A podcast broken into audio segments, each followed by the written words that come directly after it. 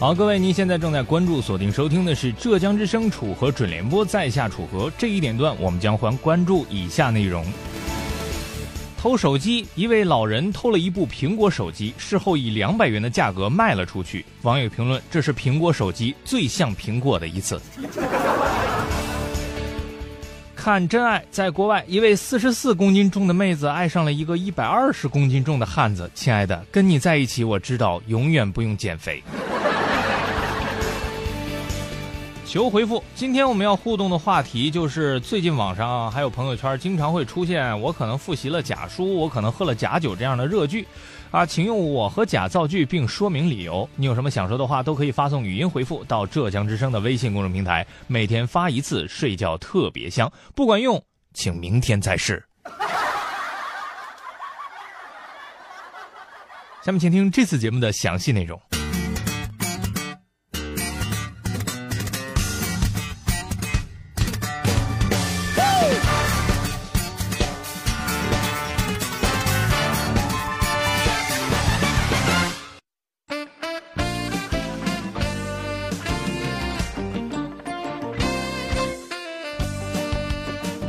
首先关注一条来自扬子晚报网云端的最新消息。据介绍，十七号年近七旬的李老汉经过南京八卦洲一处篮球场，因一念之差顺走了花坛边的一部 iPhone 六 Plus 手机。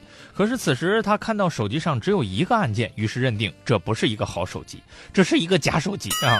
于是便以两百元的价格卖给了路人。目前的最新消息是，李老汉涉嫌盗窃被取保候审。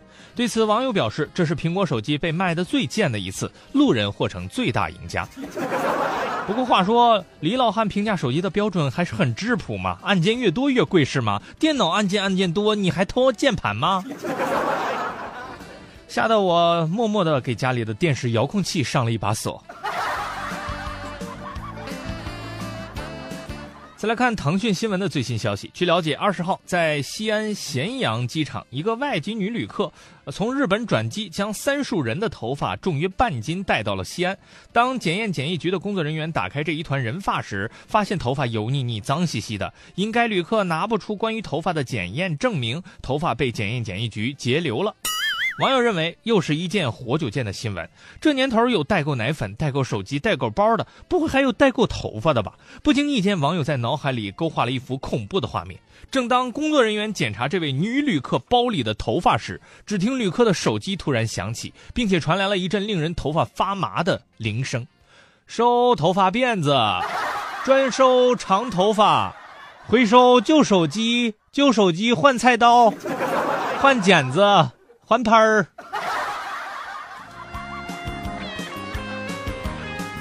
继续关注网易新闻云端的最新消息。据悉，泰国四十四公斤重的美女护士最近被爆料爱上了一个一百二十公斤重的男子。据说他们交往十年后即将步入礼堂。对此，美女还甜蜜地说迫不及待要生一个她的孩子。据说这段恋情刚开始就备受嘲讽，但她并不在乎别人怎么说。她说：“我爱的这个人内心和外表恰好相反。”网友评论：“那你也请不要忽视内心和外表一样好的我呀。”不过他们认为真爱有很多种，这肯定是之一。话说，不是肥宅注定被美少女讨厌吗？怎么泰国就不一样了呢？你们这些大骗子，刚从迪拜捡垃圾回来，不要骗我去泰国。还记得周国平大师曾经说过，表面上并不般配的爱情往往和谐，因为产生这样的爱情往往有比较深刻的内在原因。表面上般配的爱情往往并不和谐，因为产生这样的爱情的原因仅仅是因为般配。网友评论：关于般配这件事儿，大师您多虑了。我选择配偶的标准仅仅是异性而已。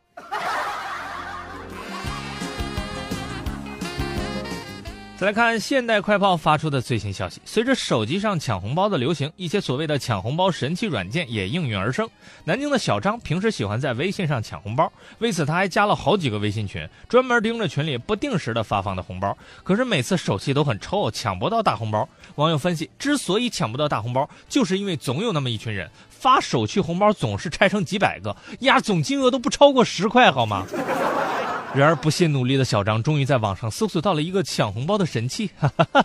点击进入一个网页，随手加了页面上一个名为某 APP 的微信号，对方同意之后，又让小张加技术员王某的微信号，小张和王某就这样成了微信好友。对方告诉他，他们开发的软件很好用，不仅可以实时在线自动抢红包，还能随意设置手气最佳等排名，不费力气就能抢到最高金额。小张十分心动，当即扫描对方发来的二维码，付了九百八十元软件费。可随随后的几天，小张一直没有收到软件，而王某又以授权费、维护费、保证金为由啊，要求他继续汇款。小张不甘心半途而废，前后加起来共汇了八次款，总金额六千三百多块钱。到最后，还是骗子劝小张不要再汇钱了。据说事后骗子向小张坦白啊，叫他赶紧把微信卸载重装，不然还是会被骗钱的。小张以为骗子良心发现，在感谢王某不骗之恩之后，赶紧把微信卸载了，重新下载。这一折腾，不仅他和王某的聊天记录一片空白，对方还从他的通讯录里消失了。原来他是故意让我卸载软件的，就是为了毁灭证据啊！小张这时才醒悟过来。对此，有网友冒充骗子表示：“本以为能对我这么好的人，就只有我爹。”